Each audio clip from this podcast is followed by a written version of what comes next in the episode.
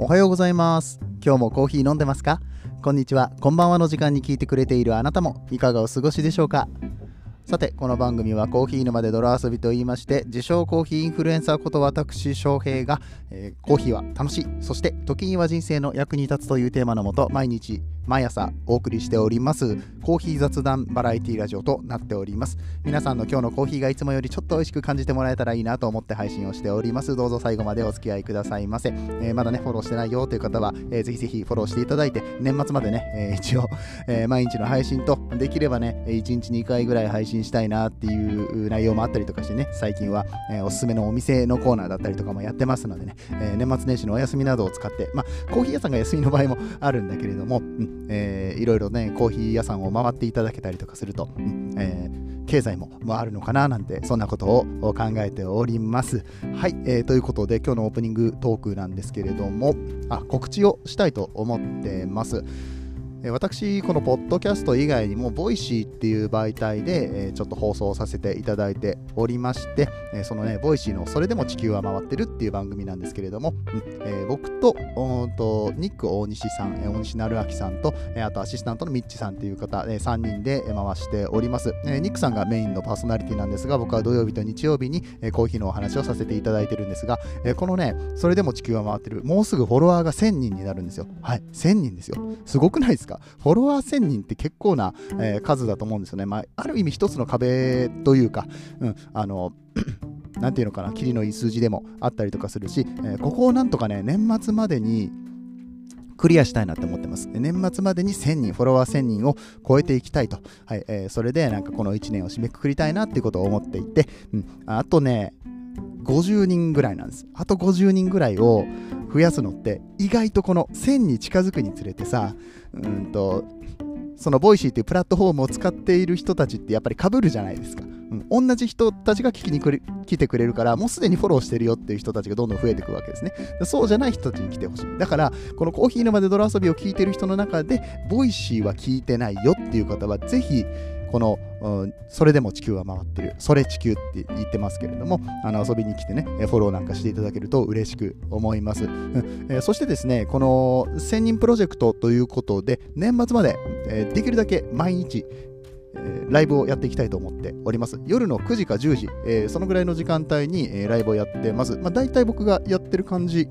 ですね。はい。えーと、今日の夜は予定してなかったんですけれども、うん、夜10時から、うんと、本当に雑談、えー、コーヒーの話をするよあの、コーヒーの質問とかにも答えるよっていうような、えー、会を設けたいと思っておりますので、ぜひぜひ皆さん遊びに来ていただけると嬉しく思います。明日も、えー、僕が10時からですね、えソプラノ歌手の樫はずみさんという方と一緒に放送させてもらったりとか、えそして12月25日、クリスマスの日、えこちらは夜の9時から、えそれチキメンバー3人でですね、ライブをさせていただいて、え皆さんにプレゼントの企画もあるっていうような話も聞いてますので、えー、皆さんね、こぞってこのそれ支給フォローして、えー、通知をね、えー、待っていただけるようにすると嬉しく思います。はい、ではでは、えそんな感じで今日も始めていきたいと思うんですけれども、昨日ですね、あの僕がアンバサダーを務めるコレスさんの、うんセミナーアンバサダー限定セミナーっていうのに、え、参加させていただいて、まあ、すっごい楽しかったんですけど、あのこちらが面白かったよという感想をね、え、ここにまとめていきたいかなと思いますので、えー、よかったら聞いていってください。それでは本編やってまいりましょう。この放送は歴史とか世界遺産とかを語るラジオ友沢さんの提供でお送りします。はい、えー、コレスゴールドフィルターっていうねあの金色の金属フィルター、まあ、金色のっていうか実際に金のメッキがされてるんですけどね。そのフィルターを使ってコーヒーを落とすと、まあ、美味しかったりだとか楽だったりとかあとはちょっとコスパ良かったりとかねするんですね、うん、あのー、どうやってこのコレスの魅力を伝えていくかっていうことで、えー、アンバサダー限定の Zoom のセミナーをして、えー、もらいました。これね、去年もやっていただいたんですけれども、めちゃくちゃ良かったんですよ。うん、今回第2回って感じなんですけれども、あのなんとですね、えー、コーヒーのまあ、レジェンドですよね、この人は。うん、坂本義治さんっていう方、ご存知でしょうか？うんえー、元丸山コーヒーで、えー、今は、え、ー、と、あれ、会社の名前何だったっけ？会社の名前が、えー、株式会社、あ、なんだったっけ？あ、アクト、アクトコーヒープランニングだ。アクトコーヒープランニングの、えー、坂本義治さんという方がいらっしゃいます。コーヒーの、えー、セミナーだったりとか、コーチング、あとコンサルとかね、そういうことをやっておられるんですけれども、あのー、すんげえ人なんですよ。あのこの人が、えっとね、バリスタの世界チャンピオン、2014年世界チャンピオンになった井崎秀則さんだったりとか、2016年の、えー、粕谷さん、うん、あの粕谷哲さんっていう方いらっしゃいます。あのブリュワーズカップですね、ドリップコーヒーの世界チャンピオンみたいな、えー、感じで、えー、これらの人のコーチもされてますし、えー、その優勝者で言うんだったら国内大会ですね JBC ジャパンバリスタチャンピオンシップは2009年から2018年にかけて1 2 3 4 5 6 7 8、9、10、10名の優勝者を出してて、10名の優勝者、優勝者じゃないや、えっ、ー、と、あ、そっか、笹野本間さんは準優勝か。えー、だから9名出してるのか。うん。いや、すごくないですか ?9 名じゃないや。ごめんごめん。あ、これ延べ人数で言っちゃったよ。えっ、ー、とね、2010年と2011年は鈴木いつきさんでしょ？で、2012年、13年は続けて井崎さんが取ってて、えー、っていうのもあるから、うんと、人数で言うともうちょっと、うんと、1、2、3、4、5、6、6人か。うん。っていう形かな。うん。そうだよね。うん。2014年と15年は岩瀬さんか。レックコーヒーの岩瀬さんね。うんえー、みたいな感じで、うん。まあ、とにかくたくさんの方を優勝に導いているコーチの方なんですね。名コーチですね。えー、で、今年は、えーと、世界バリスタチャンピオンシップ、ワールドバリスタチャンピオンシップの方で、ブラジルの代表の方のコーチングもされてましたね。はい。えー、みたいな感じで、コーチ実績もありますし、審査員としてももちろん活躍されておられたりとか、著書を出しておられたりとか、もうなんかすんげえ人なんですよ。で、このすんげえ人がセミナーやってくれるんです。ただで。これお得ですよね。僕なんかしかも2回も受けさせていただいて、あのー、実は SCAJ で、えー、お会いしたこともあったりとかしたので、えちょっとね、顔出して声出してご挨拶させていただいたりとかもしまして、うん、なんかとってもいい機会をいただけたなと思ってます。で、なんでこの坂本義治さんがコーチに、コーチじゃねえや、えー、コレスのセミナーに出てるかっていうと、実はこの坂本さんがいや、坂本さんが開発したっていうとちょっと語弊があるんだけれども、一応丸山コーヒーさんがね、うんえー、このコレスのゴールドフィルターあの作ってくださいって言って、えー、これを、なんだろう、コレスのね、ブランドを持ってるのは大石アソシエイツっていう会社なんですけれども、ラッセル・ホブスの輸入とかね、えー、されているような会社なんですが、うん、あの丸山コーヒーさんに委託をして、えー、開発したフィルターがこのゴコレスゴールドフィルターになるんですが、もうね、あの坂本さんがね、いやもう丸山なんて名前だけでも、あれほとんど俺が作ったんだからっつって。そうですね。いや、それはだってさ、丸山コーヒーさんの仕事として坂本さんに振ったってことじゃないですか。丸山さんはね、大忙しでね、あっち行ったりこっち行ったりとかしてたらしいですよ。あの、5を出すぐらいしかできなかったっていうようなことをね、丸山さんご本人がおっしゃってましたね。ちょっといろいろ裏話聞いたんで、どこまで話していいのかわかんないんだけど、坂本さん側の裏話もあるし、丸山さん側の裏話もあるから、めっちゃ面白くて。これはね、あの僕と実際にお会いできた方とかがいたら、まあ、なんかね、あの僕にお酒をおごってくれたらもしかしたら出てくるかもしれないですね。まそんな大したことじゃないですけれども、あのそれぞれの裏話があって面白いですよね。はい。えー、そんなあの坂本さんに、えセミナーをしていただきました。内容といたしましては、あのほとんど、えー、去年とほとんど一緒っていうか、あのまあ、ゴールドフィルターの使い方、レシピみたいなところをあのサクッとやるんですけど、去年はね、かなり丁寧にされていましたね。うんえーと、味わいについての表現だったりだとかいう部分に関しては、もうちょっと分厚くやってたかなと思ったんですけど、今年は結構さらっとやってました。うん、で、その代わりちょっと面白かったのが、あの微粉の取り方っていう話をしてたんですよ。うん、あの微粉ってね、あのコーヒーの粉を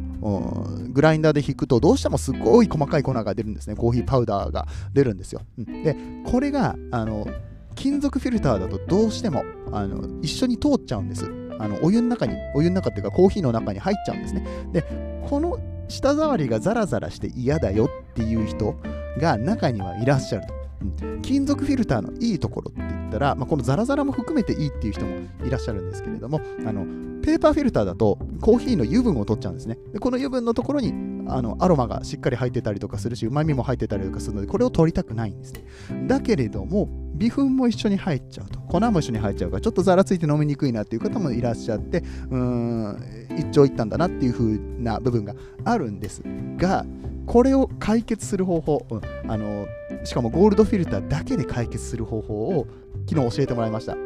あのサクッとどういう話だったかと言ってしまいますとですね、うん、あのフィルターを振るっちゃえばいいんですよ。あ、そっか。って、うん、当たり前の話なんですけれども、うん、あのゴールドフィルターをこうトントントントントンってなんか下にティッシュ引いたりとか、まあ、シンクの上とかでやってもいいんですけどトントントントンってこうあの粉を入れた状態で振るってあげるとそれは当然網目からこぼれる。お湯を注いだら出てくるような微粉っていうのはトントンしてあげたら当然落ちますよね。うん、なんだったらそのトントンする衝撃であの無理やり落としてるところもあるから割とその微粉の部分がね取れるんですしっかりと、うん、あのそのためにはあのしっかりとね乾いた状態のフィルターを使う必要があるんですけれどもこのフィルター自体を茶こしと同じように使ってしまおうっていうような考え方なんですよ。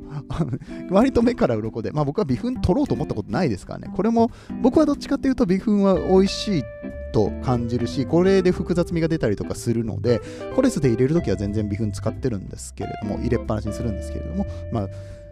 例えばさ、コレスであのメインで家で入れてるんだけども、お客さんがそういうのちょっと苦手みたいな時があった時には、うんま、でもペーパーフィルターないし、みたいなったらさ、ま、こうやってトントンしてあげるだけでだいぶ飲みやすくなるんじゃないかっていうようなアプローチなんですね。これはなかなかいい話だなと思って、あの皆さんにぜひ伝えたいなと思って、あの今日はお話しさせていただきました。他にもたくさんこの Cores の、うん、セミナーでね、えー、お話しいただいたことがあったんですが、なんか坂本さんがあのミラノ、イタリアのミラノの世界大会に行った時のね、あの美味しかったご飯の話とかいっぱいしてもらいましたけど、その時の坂本さんが一番楽しそうだった。なんだったら、あれが一番楽しそうだったけれどもね、あのそういういろんな話がありますが、うん。この Cores の使い方については僕が以前ノートにまとめさせていただいたものがありますのでよかったらね検索かけてみていただいて。あとはうんと昔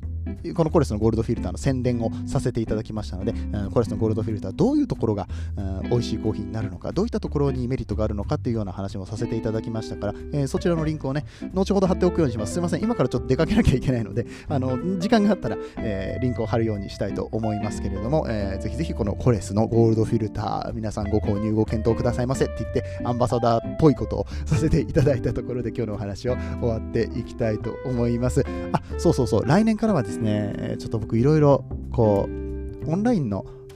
セミナーとかワークショップみたいなのもやっていきたいななんて思ってます。このコレスについてのお話なんかもできたらいいななんてことを考えてますのでね、あのって言って考えてるだけだから、まだわかんないんだけど、あのよかったら、え、ご検討いただけると嬉しく思います。また来年にあのしっかりとパッケージが決まってから、えー、告知させていただきたいと思いますので、お楽しみにお待ちくださいませ。えー、ということで、今日の話面白かったよと思っていただけた方は、ぜひ SNS での拡散や、えお友達との、えお友達に、こんな器具があるんだよとか、こんなポッドキャストがあるんだよを教えていただいてね、えー、盛り上げていただけると嬉しく思います。はい、えー、年末まであと少しになりました。もう、あさってクリスマスだ。あさってじゃない、しあさってか。うん、もうね、クリスマスも近づいてまいりましたけれども、はい、えー、冒頭にも申し上げました通り、 Voicy、それでも地球が回ってるでクリスマスの、えー、プレゼント企画やったりとか、えー、ライブやったりとかしておりますので、お時間がある方はぜひ遊びに来てください。えー、ではでは、今日のところは終わっていきましょう。えー、皆さんの今日という一日が素晴らしい一日となりますようにそして素敵なコーヒーと出会えますようにお相手はコーヒー沼の翔平でした。次はどの声とつながりますか？